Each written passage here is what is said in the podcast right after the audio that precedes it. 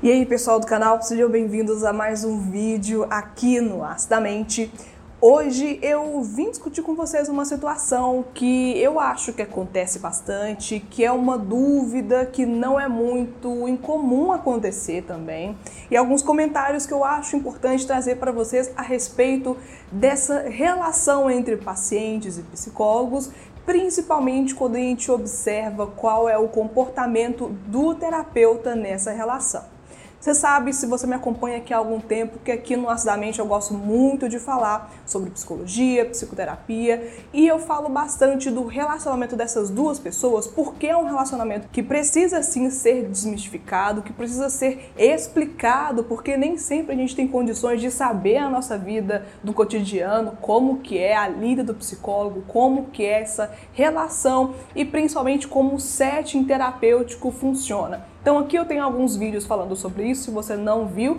aproveita aqui para ver a playlist do canal, onde eu falo de psicologia, que eu explico mais como que funcionam essas questões e essas individualidades dentro do consultório de psicologia.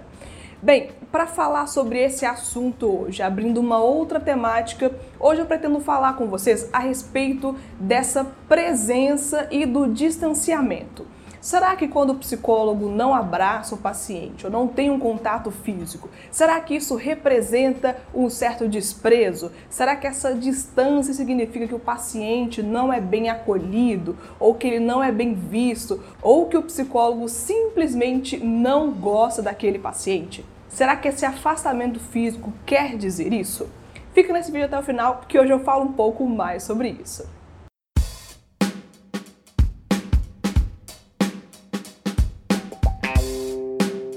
Essa é uma questão que é muito comum e eu entendo plenamente o porquê que essa dúvida, porquê que esses questionamentos aparecem tanto aqui no canal e no meu Instagram também. Se você não me segue, vou deixar o link aqui embaixo na descrição desse vídeo e também aqui em cima, porque lá é uma forma mais fácil de eu conversar com você. Lá também eu tiro dúvidas a respeito dessa relação, pego com vocês também sugestão de novos vídeos e inclusive lá tem outros conteúdos que eu não posto aqui no canal tem vídeos diferentes, tem textos também e tem algumas questões nos stories que eu posto que são diferentes daqui do Acidamente.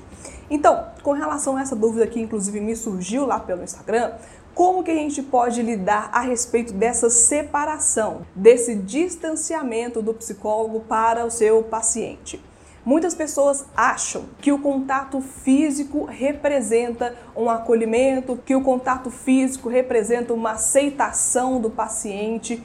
e não é necessariamente sim, gente. A gente precisa de considerar também outros fatores que são relevantes nesse processo, nesse relacionamento. Nem todo contato físico representa tanto assim quanto a gente acha, e nem todo afastamento quer dizer uma rejeição, um desprezo ou uma questão de gosto que gosta ou não daquele paciente X ou daquele paciente Y. É importante a gente considerar que antes de ser um profissional, aquela pessoa que está te atendendo é um ser humano, que antes de se tornar psicólogo já tem uma questão de vida que é particular dele ou dela, que tem uma forma de se manifestar no mundo que é particular daquele sujeito e não necessariamente ele ou ela está super acostumado, super adaptado a abraçar pessoas, a se aproximar fisicamente de pessoas. Pode ser simplesmente que aquele profissional, aquela profissional não está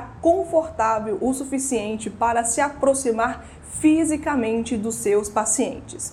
Isso não representa em nenhuma instância que o acompanhamento físico, que a presença física quer dizer também que esse afastamento representa uma questão técnica, ou seja, se aquele profissional não está próximo fisicamente, não quer dizer que ele vai ser um péssimo psicólogo, não quer dizer que empatia não possa acontecer. Não quer dizer que o acompanhamento de forma empática não vai acontecer entre vocês. O acompanhamento psicológico não depende de uma aproximação física, E eu acho que é importante a gente respeitar esses limites, porque também aquela outra pessoa tem que lidar com as suas próprias questões. E é óbvio também que cada profissional vai lidar com seus pacientes da sua forma única, da sua forma que é mais confortável, da sua forma de preferência, ou como eles acham que deve ser mais tecnicamente lidado com isso no seu dia a dia. Então não se preocupe.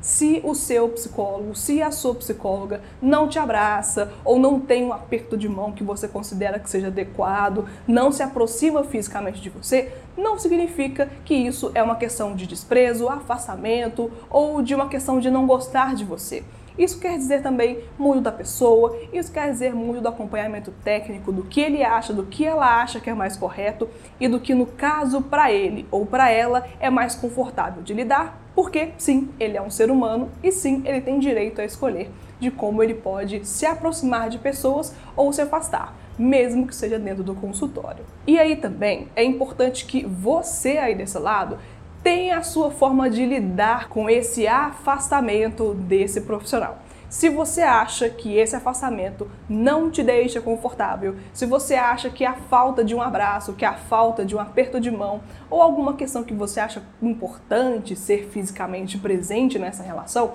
está com você definir se você gosta daquele acompanhamento, está com você definir se essa questão física, se esse afastamento ou suposto afastamento físico deixa você um pouco isolada, afasta você desse profissional, interfere muito na relação de vocês, porque é claro que nessa ou em outras questões é o paciente que vai definir, é o paciente que vai perceber se aquela questão ele consegue lidar e se não, é claro, ele não é obrigado a continuar. Só lembrando que essa é uma questão pessoal, eu acho que o respeito e o bom senso pode ser um aliado muito importante nessa relação. E esse vídeo faz sentido para você? Se sim, se inscreve aqui no canal. Eu conto muito com vocês aí do lado para fazer com que esse conteúdo aqui chegue a outras pessoas, tanto pelo compartilhamento de um vídeo específico ou compartilhamento de um outro conteúdo que o Astamente promove, tanto aqui quanto no meu Instagram. Eu acho muito importante a gente falar de saúde mental no nosso dia a dia e por perceber que nem sempre falar disso, falar de cuidado pessoal, de autoconhecimento é promovido. Eu acho importante falar sobre isso, eu crio esses conteúdos para que seja mais fácil também a gente abordar esse tipo de tema e eu conto com vocês também para serem esses agentes de modificação, esses agentes de compartilhamento, porque, claro, ajuda muito o canal e eu fico muito grata por isso. E é claro, muito obrigada por ter ficado aqui até o final e até o próximo vídeo aqui no Nossa Mente. Tchau, pessoal!